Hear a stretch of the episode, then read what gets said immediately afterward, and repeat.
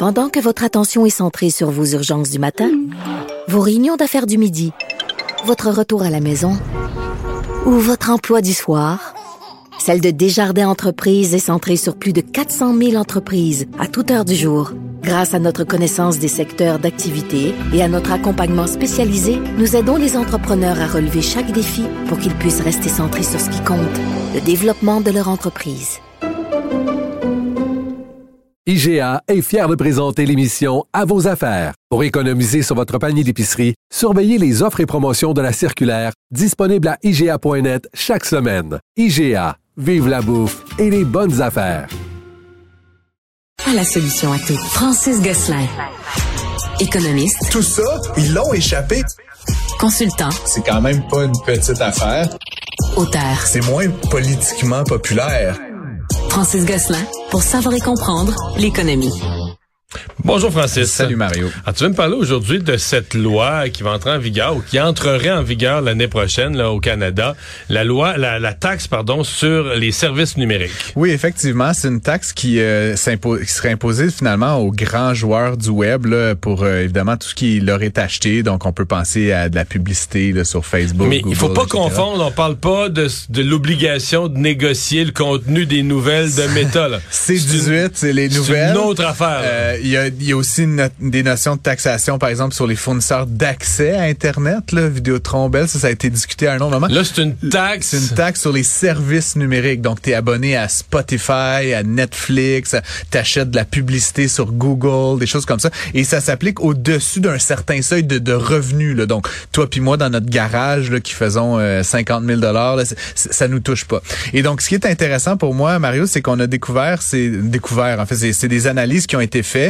euh, euh, par euh, le directeur parlementaire du budget, qui estime en fait que si la loi entrait en vigueur en 2024, comme c'est pressenti que ça pourrait l'être, elle pourrait rapporter sur 5 ans 7,2 milliards de dollars à l'État euh, fédéral, donc gouvernement du Canada.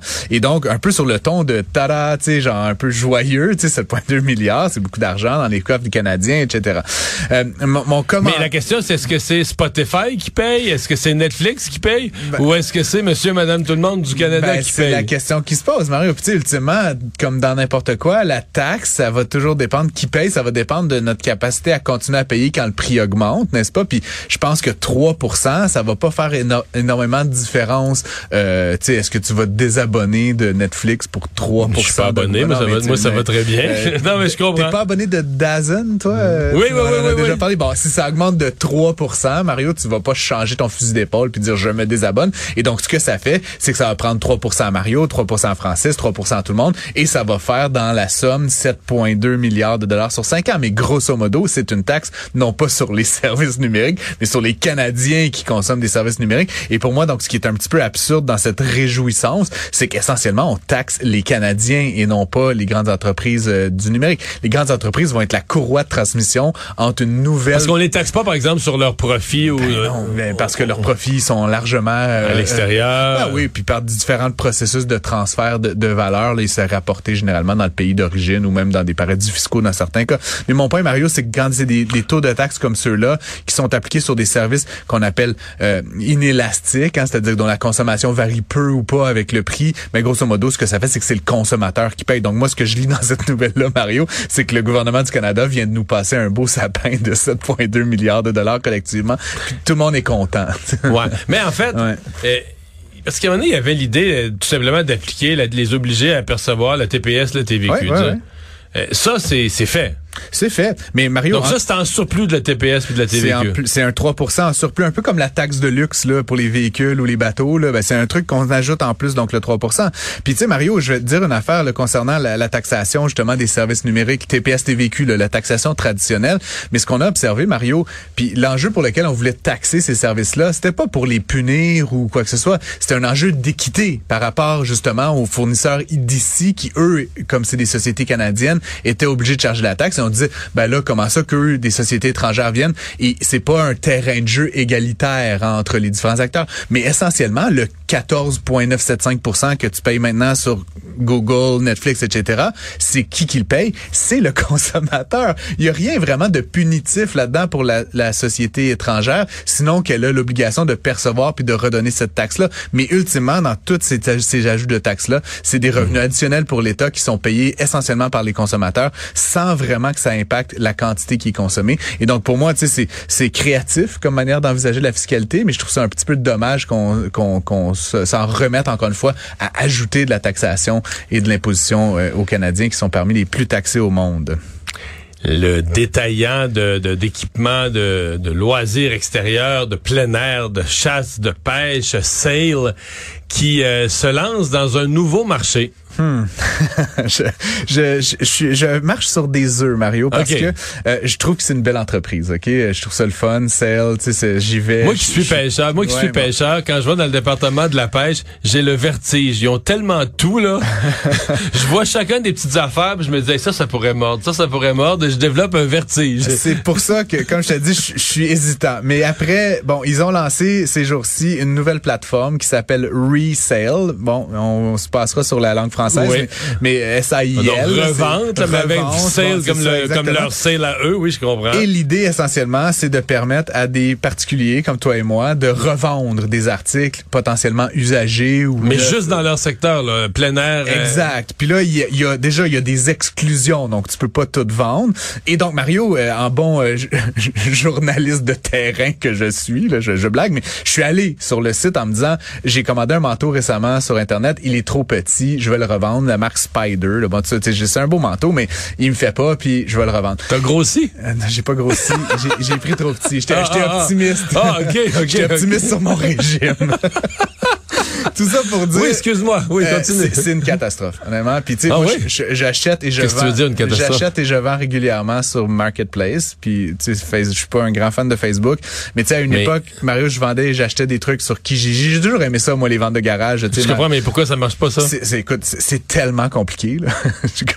écoute, j'étais rendu à la troisième page. Il fallait que je scanne un code QR avec mon téléphone pour aller prendre des photos. Puis là, j'étais comme, tu sais, qu'est-ce qui est en train de se passer? Fallait que je certifie des affaires. Fallait que je prenne des photos du tag parce, pour- parce que j'avais dit que c'était un neuf. Puis là, tu sais, faut que tu sélectionnes la marque. Puis le nana. Puis écoute, il y a tellement de boutons à cliquer puis d'affaires. Il y a tellement d'étapes avant de mettre le truc en ligne. Puis une fois que tu as fait tout ça, là, je me suis pas- épuisé. J'étais épuisé. Puis non seulement, je me suis même pas rendu au bout, mais une fois que tu as fait tout ça, il y a quelqu'un de leur bord qui va vérifier que ton post est correct. C'est comme, fait que là, tu vas attendre.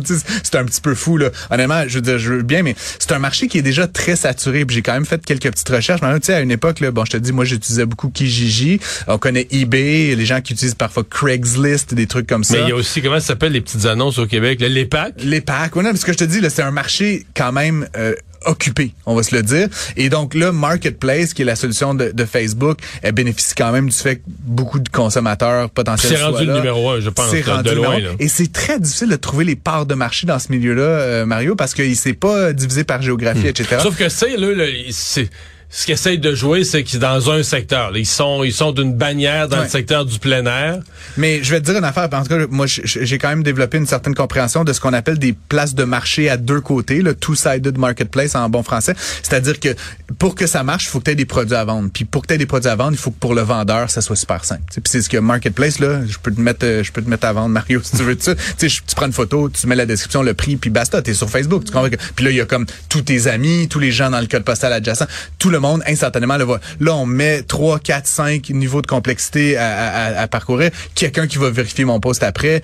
Puis tout ça, Mario, sous le prétexte que c'est plus sécuritaire. Comme je te dis, je pense soit qu'ils vont devoir Hmm. s- significativement réviser leur processus de parcours client, ou soit ça va pas Tu du tout marcher. euh, tu n'y crois pas. Et, et tant, tant mieux qu'il l'ait essayé, mais je pense que c'est trop peu trop tard. Puis tu sais, par rapport à ce marché-là de forte concurrence, je prédis pas que ça va être quelque chose qui va marcher particulièrement bien. La Banque Scotia qui euh, procède à une série de mises à pied, quand même, une part euh, significative là, de sa main-d'œuvre totale. Ouais, ben c'est puis ça m'a frappé quand j'ai vu la dépêche. Mario, 3% de leurs employés, ont, ils ont à peu près un peu moins de 100 000 employés dans le monde, là, 92, 91 92 000. Donc c'est quand même près de 3 000 personnes qui perdent leur emploi. Euh, tu sais, spontanément, la Scotia va inscrire une charge de 600 millions de dollars sur ses, ses prochains états financiers pour Racheter tout ça. Là, ouais. et tout ça. Ce qui est intéressant, puis là donc j'étais comme oh my god, tu sais, ça, ça va très mal, puis là, pourquoi ils font ça Puis tu sais, moi, personnellement, j'ai pas beaucoup d'amour pour pour la Scotia, mais passons.